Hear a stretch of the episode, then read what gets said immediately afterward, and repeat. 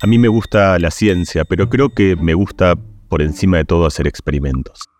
Hacer experimentos en el laboratorio, pero también en la vida y en cualquier lugar en el cual me encuentre. Hace unos años saqué, de hecho, los experimentos del laboratorio y los llevé a teatros o a recintos en los que había mucha gente, buscando también una mezcla de actividades que fuesen experimentales pero que se acercasen a una performance, a un ejercicio en el cual mucha gente al mismo tiempo se hace preguntas sobre cosas.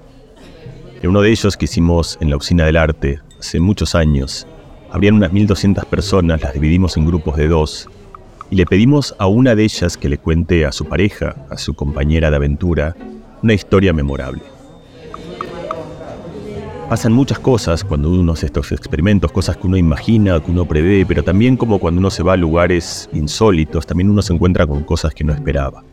En este experimento pasaron un montón de cosas divertidas. La primera que para mí fue sorprendente es la facilidad con la cual la gente le cuenta cosas tremendamente íntimas, tremendamente emocionales y tremendamente entrañables a una persona que no conoce. Lo sorprendente para mí es que le contamos cosas que no le contaríamos a nuestros mejores amigos, a nuestra pareja o a gente muy querida. Pero el experimento, como siempre, tenía truco. La persona que escuchaba recibía una carta secretamente la cual algunos le decíamos, mira, la persona te va a contar una historia entrañable, préstale atención. Eh, y a otras le pedíamos que jueguen un juego actoral en la cual le decíamos, te va a contar algo muy importante, ¿sabes qué? Ignorala. Eh, mira el teléfono, atendé otras conversaciones, interrumpí con preguntas irrelevantes, en fin, hacé lo que en general hacemos en la vida, que es que cuando viene alguien a contarnos algo, en vez de prestarle y darle toda la atención que esa persona querría que le diésemos, lo que hacemos es miramos nuestro teléfono, nos distraemos con cosas del entorno que nos separan de esa conversación privada. Y le decíamos que lo hagan un poco, mucho o muchísimo. Y después, cuando terminaba la conversación, le preguntamos a la gente un montón de cosas sobre cómo había funcionado la experiencia. Lo que encontramos, que de alguna manera no es tan sorprendente, es que desde la perspectiva de quién cuenta las cosas, el valor de aquello que contó cambia completamente de acuerdo a cuánta atención le prestaba el actor que estaba improvisando ese ejercicio actoral.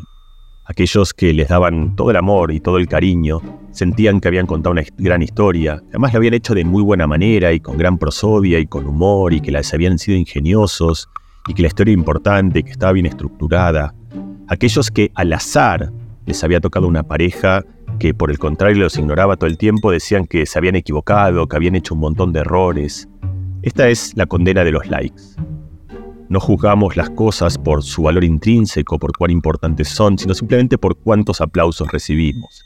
Y si artificiosamente aumentamos o por el contrario hacemos que haya menos aplausos, entonces la gente cambia completamente cómo se vincula con estas cosas pasó algo muy entretenido ese día que, que fue que cuando nosotros revelamos de hecho lo que había pasado, es decir, ni bien había terminado el experimento, yo le dije a la gente, miren, le cuento cómo ha sido esto, ustedes están contando una historia de su compañero, les pedimos que lo ignoren, y ahí la gente se levantó muy efusivamente y se dio un enorme abrazo porque entendieron algo que se sentían muy mal y que en ese momento comprendían que esa falta de atención que le estaban prestando no era porque su historia no valiese la pena, sino simplemente porque se lo habíamos pedido y de hecho se dio un hermoso acto de hermandad que se fundió en un experimento con un enorme abrazo. Pero además a mí me gustan experimentos que me permiten a mí llevármelos para cambiar cosas de mi vida. Y este fue una de ellas. Creo que a mí, como a todos, me pasa que muchas veces alguien, y pienso sobre todo en mis hijos, me está contando algo que para ellos es la historia fundamental de ese día. Me están contando lo que pasó, lo que les entristeció. Y yo sin darme cuenta muchas veces interrumpo esa conversación porque mi telefonito hace pip pip y de repente hay algo que está afinadísimo para capturar toda la atención de mi cerebro. Es muy difícil no responder a ese llamado porque ese llamado tiene todos los ingredientes y está justamente hecho para eso, para capturar nuestra atención. Pero creo que lo que no nos damos cuenta es el enorme peso que tiene esto para quien nos está contando la historia, que siente que realmente aquello que cuenta no vale la pena. Mi nombre es Mariano Sigman y este es un podcast sobre mis libros. Yo soy Diego Golombek y estoy acá para acompañarte en este viaje por el poder de las palabras y la vida secreta de la mente. Hoy vamos a hablar del arte de la conversación. La historia que contaste me encanta, no puedo dejar de, revisitar en mi memoria, imaginación esos momentos de, de abrazo cuando la gente descubría que no eran tan malas personas, sino que simplemente en una consigna fue algo realmente muy hermoso verlo desde el público, verlo ahí al costado, y me lleva claramente hacia una de las armas secretas que vos proponés en El Poder de las Palabras, que lo acabas de mencionar por otro lado, que es la conversación, el arte de la conversación, el arte y la ciencia de la conversación. ¿no? Vos haces toda una, una defensa de, de, este arte ciertamente olvidado, pero desde una perspectiva que a mí me parece muy novedosa, ¿no? La conversación como la mejor manera de acercar posiciones, la mejor manera de no pelearse si uno elige bien las palabras, sino realmente se, llevar adelante un intercambio de ideas, la mejor manera de tomar decisiones. A veces cuando la conversación es de muchas personas cambia lo que pensabas antes y por ahí cuando es de dos personas también. ¿Cómo, cómo es la ciencia de la conversación? ¿Es algo que, no, que a vos se te ocurre para poner en el libro el poder de las palabras o realmente te basás en experimentos en los cuales no sé qué, se puede imaginar la gente, que se ponen a personas a conversar en un laboratorio y después se ve qué pasa, como contaste que pasó en TDX Río de la Plata. ¿Hay una ciencia de la conversación? Hay, hay una ciencia muy florida de la conversación además. Eh, y creo que es una ciencia muy fundamental además, porque justamente toca sobre algo que es eh, fundamental en, en, nuestro aparato cognitivo y nuestra manera de, pensar y, de comunicarnos y de interactuar. Eh, la ciencia de la comunicación, de la, bueno, de la, de la, comunicación y de la conversación, porque la conversación es una forma de comunicación. Además es, muy fácil de entender cómo funcionan uno de estos experimentos. Muchos los hemos hecho nosotros en Buenos Aires con Joaquín Navajas y, todo otro grupo de gente. Eh, y muchos se hacen en muchos otros lugares del mundo eh, funcionan de esta manera, básicamente. Por ejemplo, vos hablabas de toma de decisiones. Uno, uno, uno conjetura que la conversación mejora las decisiones que tomamos. ¿Cómo se hace un experimento para mostrar que eso es cierto? Agarra, invita gente, o como hicimos nosotros, vas a un teatro donde hay gente, hicimos este experimento o sea, también como, como una performance teatral, les pedís que tomen decisiones y lo haces en un dominio en el cual esas decisiones eh, se puede medir la calidad de esa decisión. Eh, por ejemplo, tienen que decidir, no sé, la altura de la Torre Eiffel. Y la, Torre Eiffel tiene 300 metros. y vos decís 310, es mejor que si decís 850. Eh, o podés decidir, no sé, cuánto pesa algo y, y, hay un valor correcto. Entonces, cuanto más te acercas a ese valor correcto, la decisión tiene más calidad. Es una decisión que es mejor. Digo esto porque hay dominios en los cuales es difícil poder ponderar o poder ver cómo darle valor a una decisión. Pero hay dominios en los cuales son muy claros. Entonces empezás en esos dominios en los cuales son muy claros, le pides a la gente que decide, después los haces conversar. Entre 3, 4, 5 personas, después la gente vuelve y les haces que decidan de vuelta. Y pueden, si quieren, cambiar de opinión. Esta ya es una idea clave y una idea que también olvidamos y otra idea en la cual es esencial la conversación, la capacidad que tenemos de cambiar una idea. Nosotros pensamos que una idea es algo a lo cual hemos llegado y concluido, pero justamente la conversación es ese espacio de revisión en el cual alguien te puede decir cosas que te hagan cambiar una conclusión a la cual habías llegado. Pero eso parece bueno, pero no es, entre comillas, necesariamente bueno, porque podría ser que te hagan cambiar de opinión y que vos tenías una muy buena idea y que lo quisieron contagiarte con un virus equivocado. Entonces es una pregunta empírica y que se responde fácil en un experimento. El experimento es tremendamente conclusivo. La gente después de una conversación toma decisiones que son de muchísima mejor calidad que antes de haber conversado. Entonces esta es la primera parte de la historia. Es un resultado simple pero importante porque muestra que hay un procedimiento muy fácil de mejorar decisiones que tomamos. Si la pensás después en decisiones de la vida, qué colegio mandás a tus hijos, eh, dónde te vas de vacaciones, en qué invertís y en qué no invertís, cómo gastás tu tiempo, cada una de estas cosas que son decisiones difíciles y que muchas veces tomamos apresurados, sin entender las distintas variables relevantes, en el momento en el cual las conversamos llegamos a decisiones de mejor calidad. Pero entonces ahí hay una segunda pregunta que es ¿por qué mejoran? Que es en general algo que en ciencia no solo vos querés saber si las cosas mejoran o no, o cómo, cambian, sino por qué cambian. Y esto también se entiende y, la, viene otra vez de estos mismos experimentos muy sencillos en los cuales haces a alguien que tome decisiones, los haces conversar, pero ahora empezás a preguntarte qué fue lo que hablaron y cómo lo que hablaron cambió o mejoró o no mejoró las decisiones que la gente tomaba. Y para resumir una historia larga eh, en, en, en, una historia corta, eh, la gente puede tener dos tipos de conversación. Una en las cuales simplemente intercambian opiniones o resultados. Por ejemplo, a Torre Eiffel yo te digo, eh, para mí 300. Y me decís, bueno, para mí 500. Y decimos, bueno, dale, vamos por 400. Eso mejora un poco las decisiones porque te da perspectiva, pero no tanto.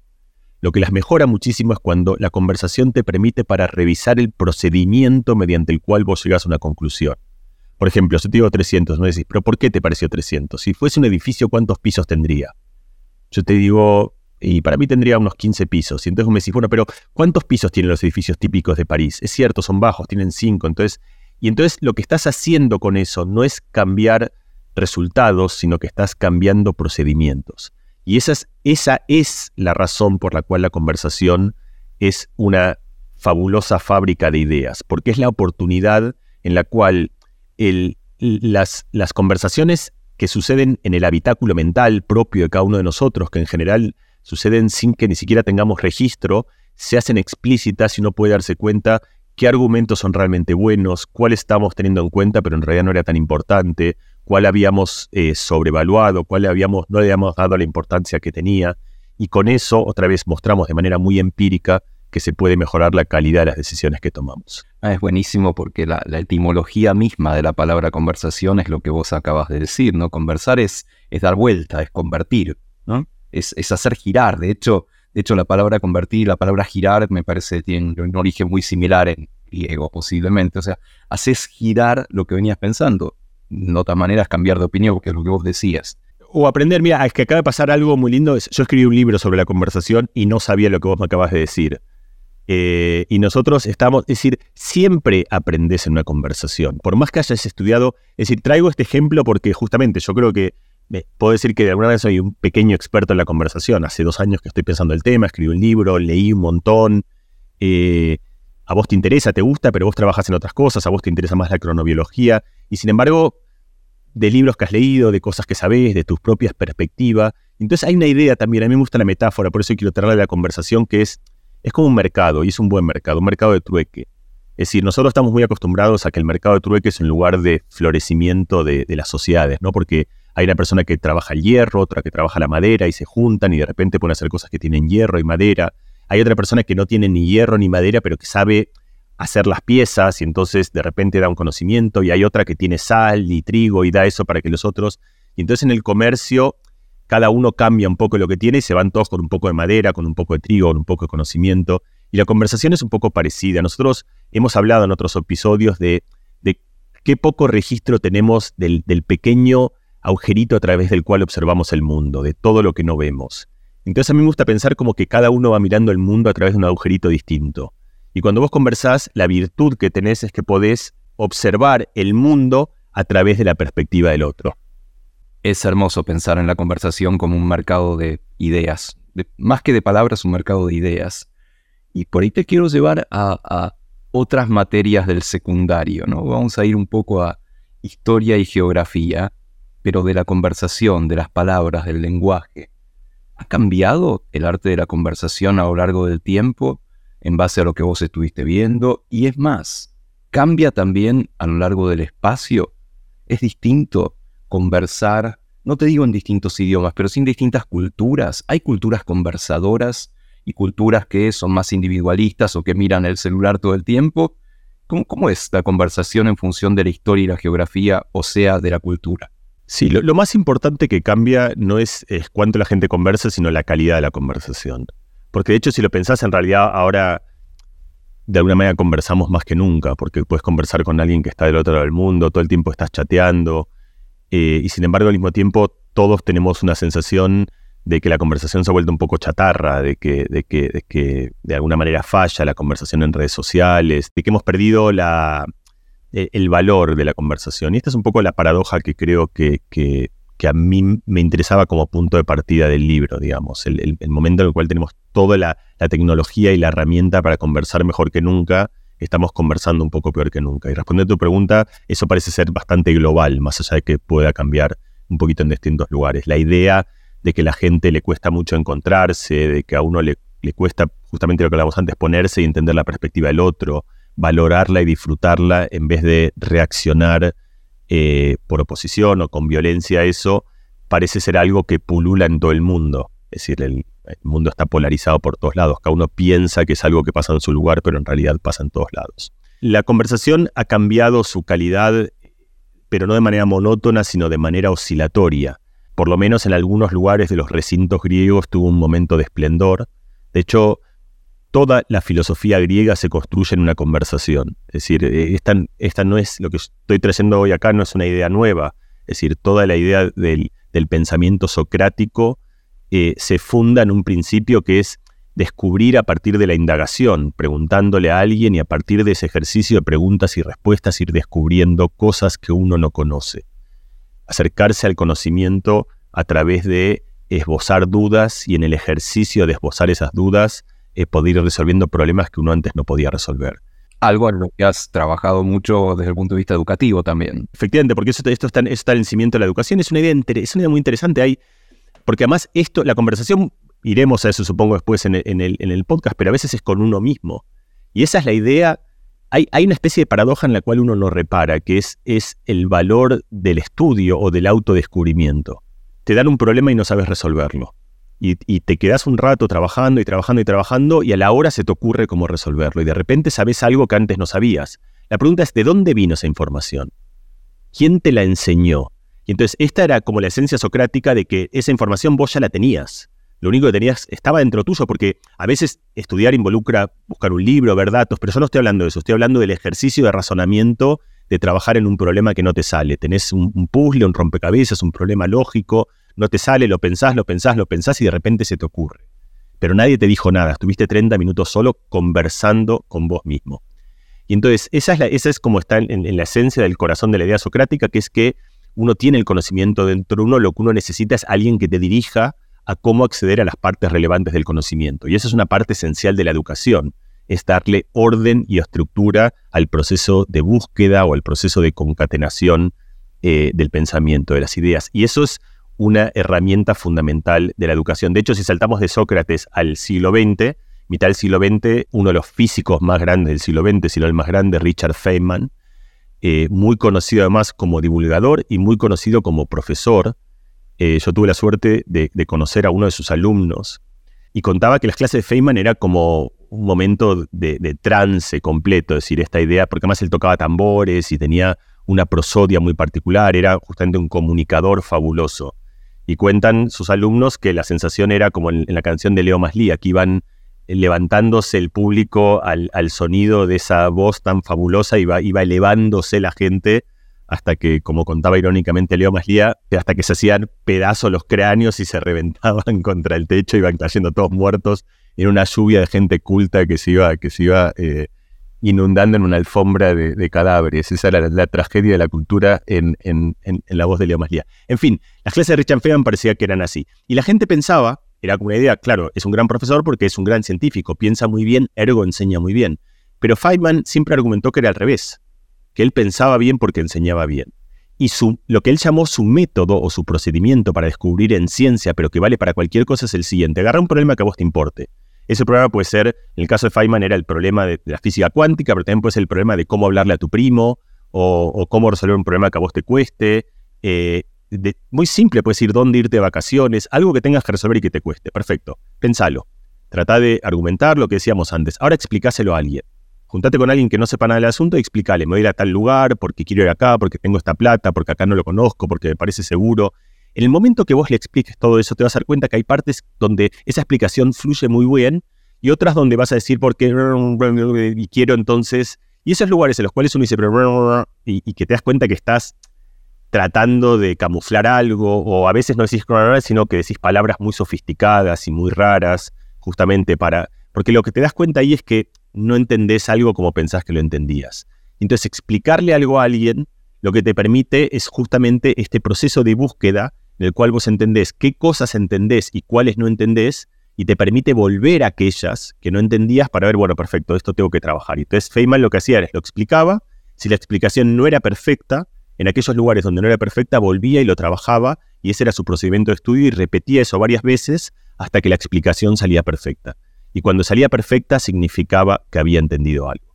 Entonces, este es otro momento florido de la, de la conversación. Y en el medio de estos dos, entre Feynman y, los griegos socráticos, está el que es el héroe del poder de las palabras, que es Michel de Montaigne, que para mí es como el héroe de la conversación. Es muy hermosa la historia porque era, era una especie de personaje atípico, crece en un castillo muy privilegiado, eh, su padre eh, era una persona muy culta y, de hecho le crea una especie de, Truman Show dentro del castillo. Él, vive en el siglo XV, Francia medieval, o sea, medieval así de como en las películas de los Monty Python, ¿no? O sea, como gente con cascos, cortando cabezas. Eh, si vos eras protestante, venían los católicos, te cortaban la cabeza. Si eras católico, venían protestantes. Es decir, era un momento un poco más polarizado que ahora, eso quiero decir, porque muchas veces pensamos que a la polarización ahora es como lo peor que ha alcanzado la humanidad. En ese momento, si vos tenías una idea religiosa, la solución es que te cortaban la cabeza, no venían unos, con unos caballos eh, y no había, no había mucha conversación. Y en medio de todo eso hay, como un personaje eh, eh, renacentista que habla latín, es la única persona en el mundo que habla latín, porque el latín ya está extinto y él piensa que porque todo el mundo él habla latín. De hecho, es la, última persona en la Tierra en hablar el latín como la lengua materna. Eh, y de repente está este tipo que es como, como que tiene una cultura descomunal, es como alguien que juega muy bien al tenis y que no tiene con quién jugar, porque, porque no tiene un compañero o alguien que juega un deporte, que tiene una virtud que no tiene con quién compartir. Esta era la conversación. Y Montaigne se da cuenta de que la conversación es, es el, mejor arma que él puede disponer. Y eran famosas, claro, él estaba eh, en el medio de la grieta, porque, porque era una persona que entendía a los unos y a los otros y que entendía que las diferencias eran menos ásperas de los que pasaba, pero entonces todo el mundo lo quería matar. lo que hacía Montaigne cuando venían estos caballeros con, con, sus espadas era, en vez de defenderse o de responder a sablazos, los invitaba a comer. Y hablaba y hablaba y hablaba. Y como decía Leutier, y así le quedaba la cabeza, ¿no? Les hablaba, les hablaba. Este, y, y el tipo hizo una cultura de eso, una cultura de resolver problemas eh, ahí donde parecía importante a través de la conversación. Y Montaigne hace un amigo, su amigo del alma, que era su único interlocutor, que era Etienne de la Boétie, eh, que tiene un libro que se llama La servidumbre voluntaria, que es un libro maravilloso en el cual muestra justamente cómo nosotros vamos domesticándonos a lo que cuenta eh, de la Boetí, me abro un poquito, pero tiene, tiene, tiene que ver con la, instalación de las tradiciones. De la Boetí dice, en general cómo funcionan las cosas es que viene alguien con mucha fuerza y te impone algo y te dice, vos vas a ser esclavo durante el resto de tus días.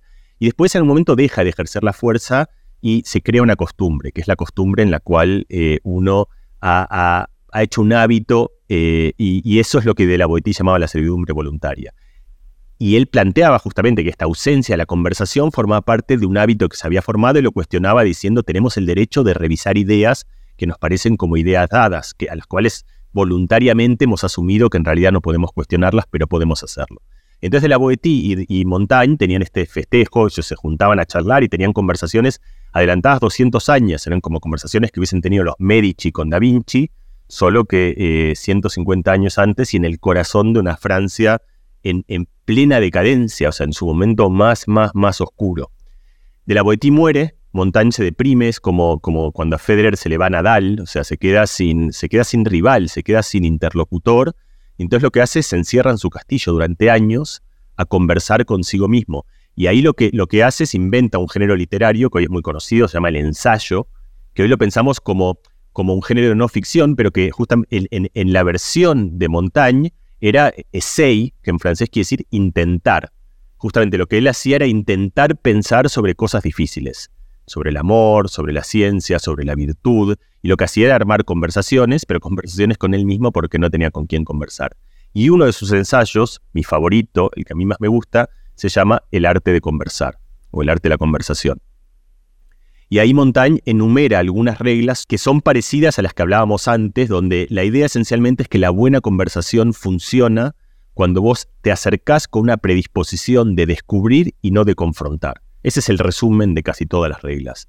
Y si vos lo pensás, vos me preguntás antes por geografía, todas las conversaciones que no funcionan, que son conversaciones en la grieta política, por ejemplo, pero no solo esas, en la grieta política entre Israel y Palestina, entre peronistas y no peronistas, entre Trump y no Trump, entre Bolsonaro y no Bolsonaro, pero también en la grieta de una pareja, donde uno está convencido de que la otra ha hecho algo y ella está convencida de que el otro ha hecho lo otro o en la versión que quieras. También en conversaciones entre padres y hijos, también en conversaciones entre amigos, ni que hablar una conversación en el tráfico en el cual dos personas se han apenas rozado el coche y se bajan no para entender qué ha pasado y que uno le entienda que el otro, bueno, venía distraído y que no está bien, pero qué pasa y que todos nos hemos distraído y decirle, bueno, dame el seguro. Se baja cada uno a tratar de destrozar el otro porque tu cerebro te invita a pensar que te acaban de declarar una guerra mundial.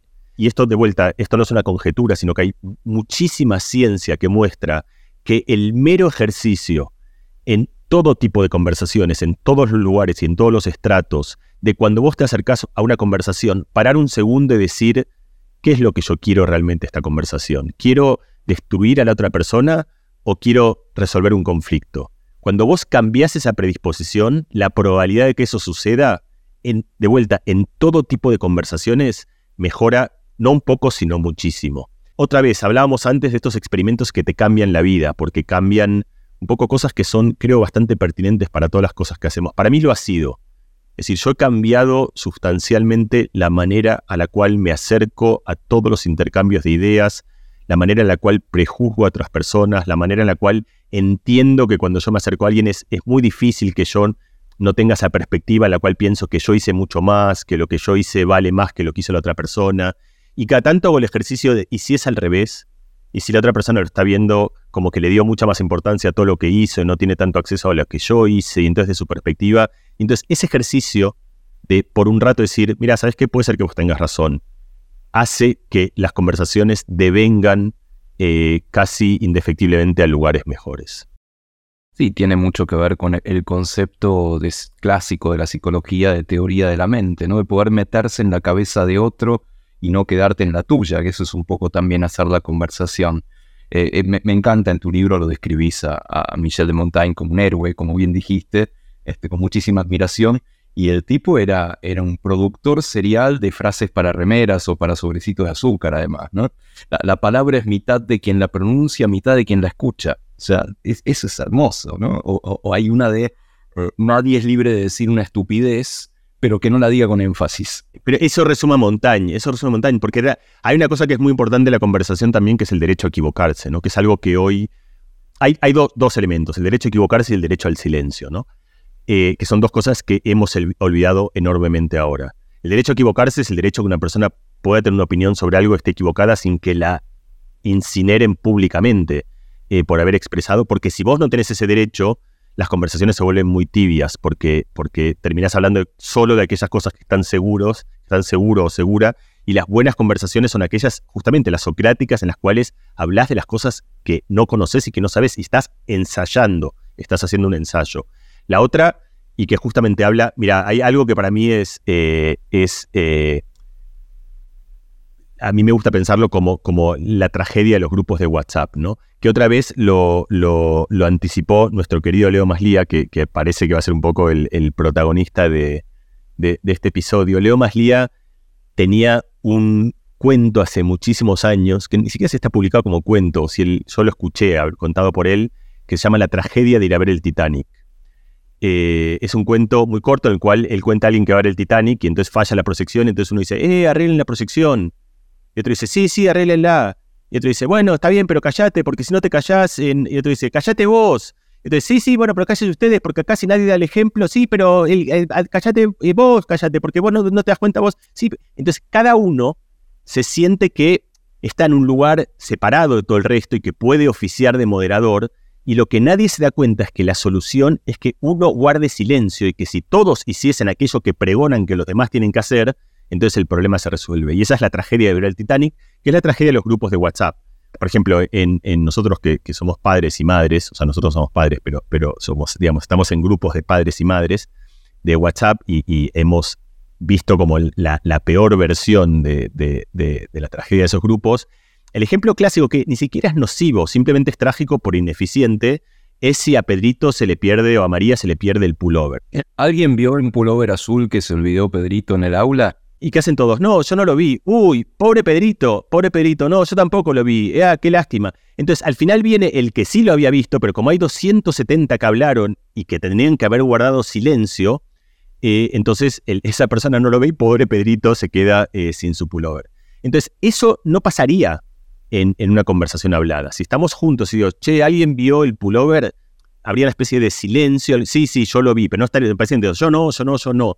Entonces, ahí hay algo que es importante entender también que tiene que ver como con, la topología de la conversación, con, con la arquitectura que media el flujo de información en una conversación.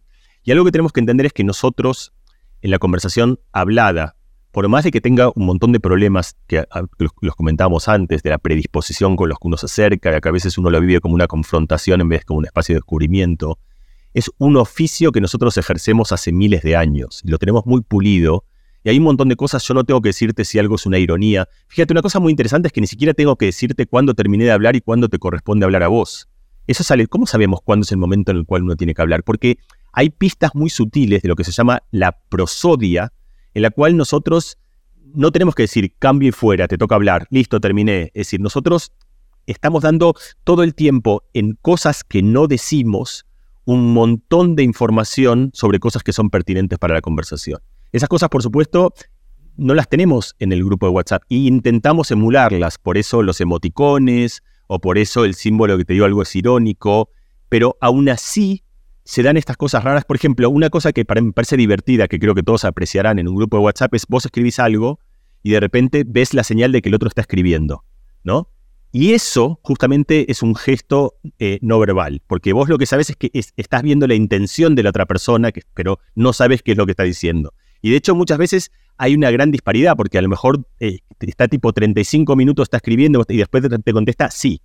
Entonces, ¿y para qué estuviste 35 minutos? Y a lo mejor lo que estuvo es pensando, eso te da información de que ese sí está repleto de información y esa información no estuvo dicha en ninguna palabra.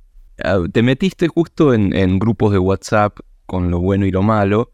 Y si bien en el próximo capítulo, en algún capítulo del podcast vamos a hablar de tecnología, vamos a hablar de inteligencia artificial en relación a la mente, al cerebro y por qué no a las palabras, te quería preguntar, esta es claramente una época de aceleraciones tecnológicas, no sé si de cambios rotundos, porque toda la historia tuvo cambios rotundos, ¿no? Para aquellos que vivían en la época de la máquina del vapor, o, que, apareció el fuego, o que se dominó el fuego, bueno, eso fue un cambio revolucionario.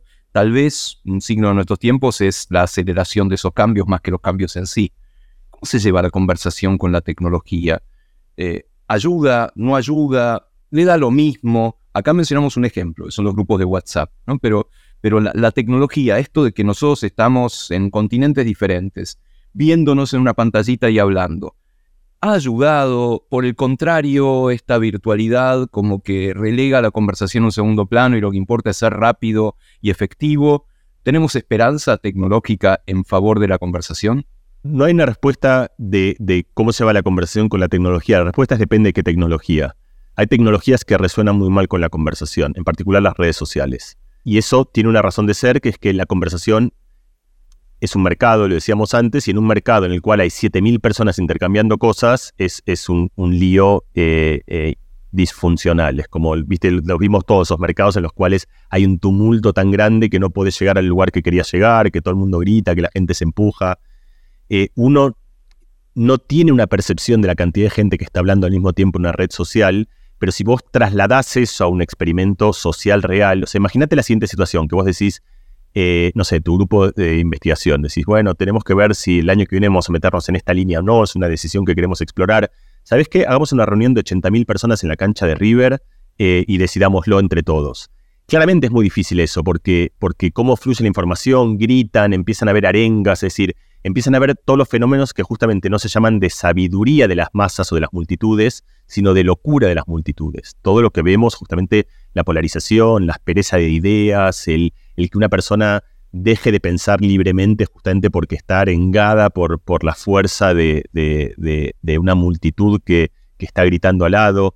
Entonces las redes sociales se llevan muy mal. Eh, hablaremos en, en, otro episodio de la inteligencia artificial, pero justamente una cosa que a mí me parece muy interesante ahora hablando de eso de ChatGPT es la siguiente. Todo el mundo está pensando ahora como qué es lo que dice ChatGPT, si es correcto, si es cierto, si es delirante, si no, si, pero lo que casi nadie piensa y me parece tremendamente interesante, sobre todo en el contexto que estamos hablando acá, pero, pero en general, es cómo la gente le habla a ChatGPT. En general todo el mundo le dice a ChatGPT, le pregunta algo, ChatGPT te responde algo y decís, muchas gracias, pero ¿sabes qué? Me gustaría profundizar en esto, me gustaría... Vos decís, no, sos una bestia y sabes que yo sé mucho más que vos, eh, sos un ignorante.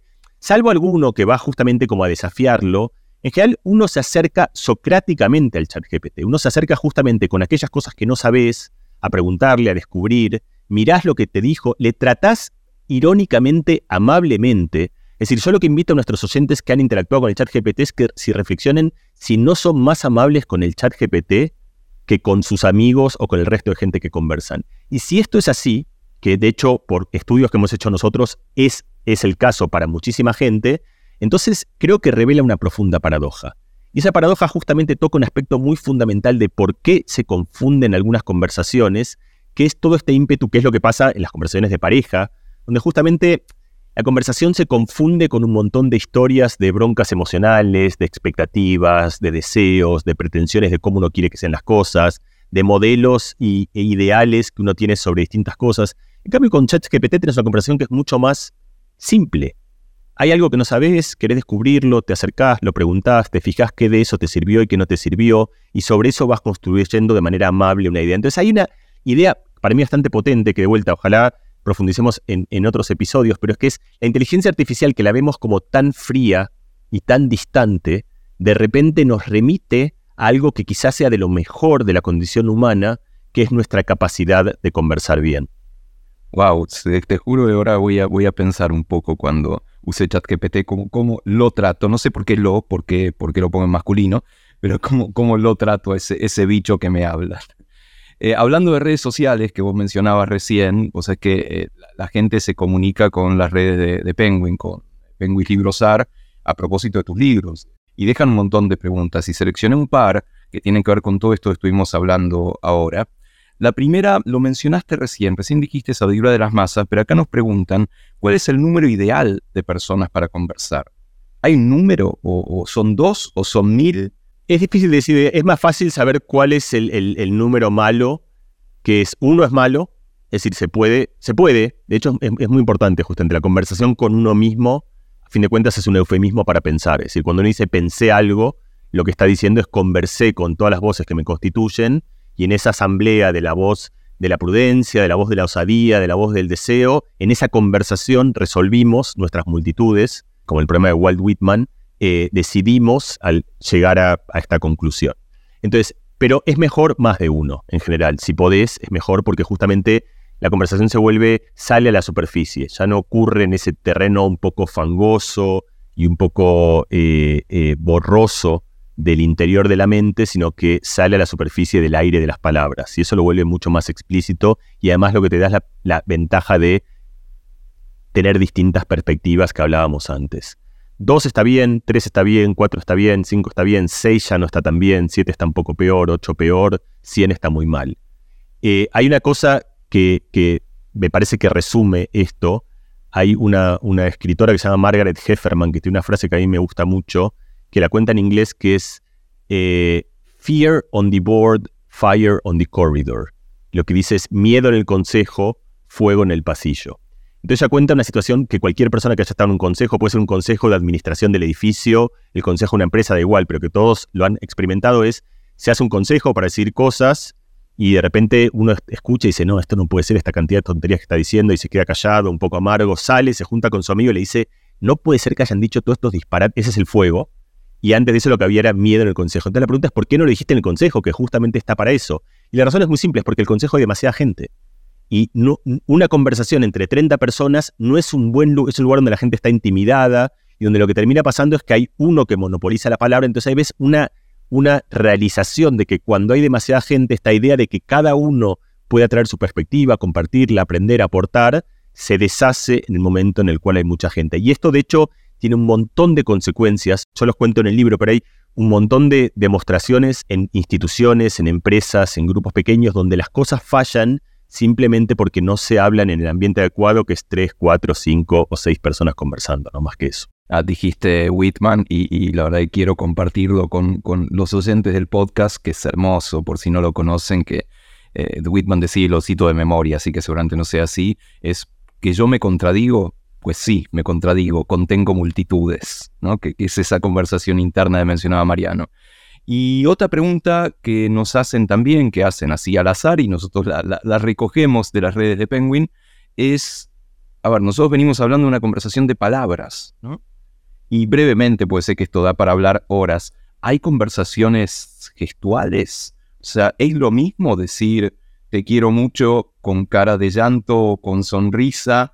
¿O tengo mucho miedo con una sonrisa de que en realidad te estoy mintiendo? ¿Eso lo interpretamos? ¿Lo forma parte de la conversación de acuerdo a los experimentos que vos venís haciendo? Sí, está lleno. De hecho, una parte muy sustancial de la conversación es, eh, no está medida por palabras. Hablamos de eso, hablamos de eso cuando dijimos la tragedia del WhatsApp, cuando dijimos justamente que lo que falta es saber cuándo pasas la palabra, si lo que te digo es irónico o es serio. Eh, te doy un ejemplo también, me parece que estas cosas se construyen mejor en ejemplos, si lo resolvemos porque a todos nos ha pasado. Vos vas caminando por una ciudad que no conoces, te acercas a una persona y le preguntas, disculpe, ¿dónde queda el almacén de Pepe?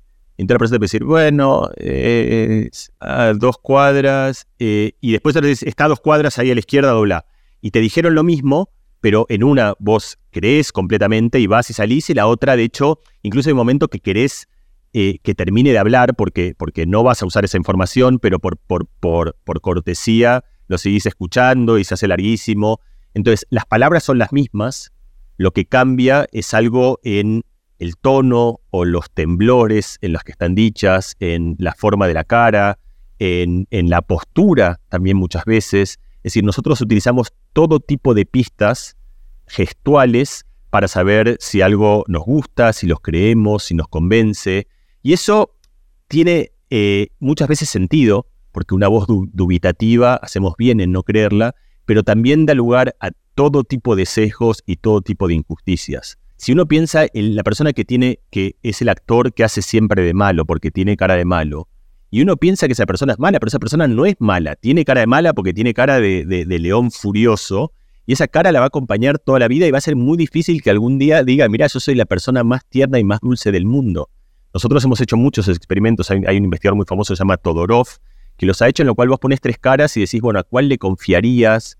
Eh, ¿En cuál creerías? Y solo por la forma de los ojos y de los labios y pequeñas inflexiones, uno saca conclusiones a las cuales todos estamos acostumbrados. Y esos son prejuicios, son sesgos y esos sesgos, como mostró el premio Nobel Daniel Kahneman, están infundados. Es decir, la persona que tiene cara mala no tiene más probabilidad de ser mala que la persona que tiene cara buena. Y otra vez, ¿qué nos salva de eso? Justamente la conversación. Y ese es el ejercicio de la ciencia, de la ciencia, de la conversación, del razonamiento, del pensamiento, de decir, yo tengo esta intuición, tengo esta idea, pero puedo cuestionar esta idea. Porque puedo entender que esta idea que la tengo y que a lo mejor tiene su razón de ser y que viene de miles de años de evolución, en realidad tengo que cambiarla. Y esa oportunidad justamente la tenemos y ese espacio de reflexión, su terreno ideal es exactamente la conversación.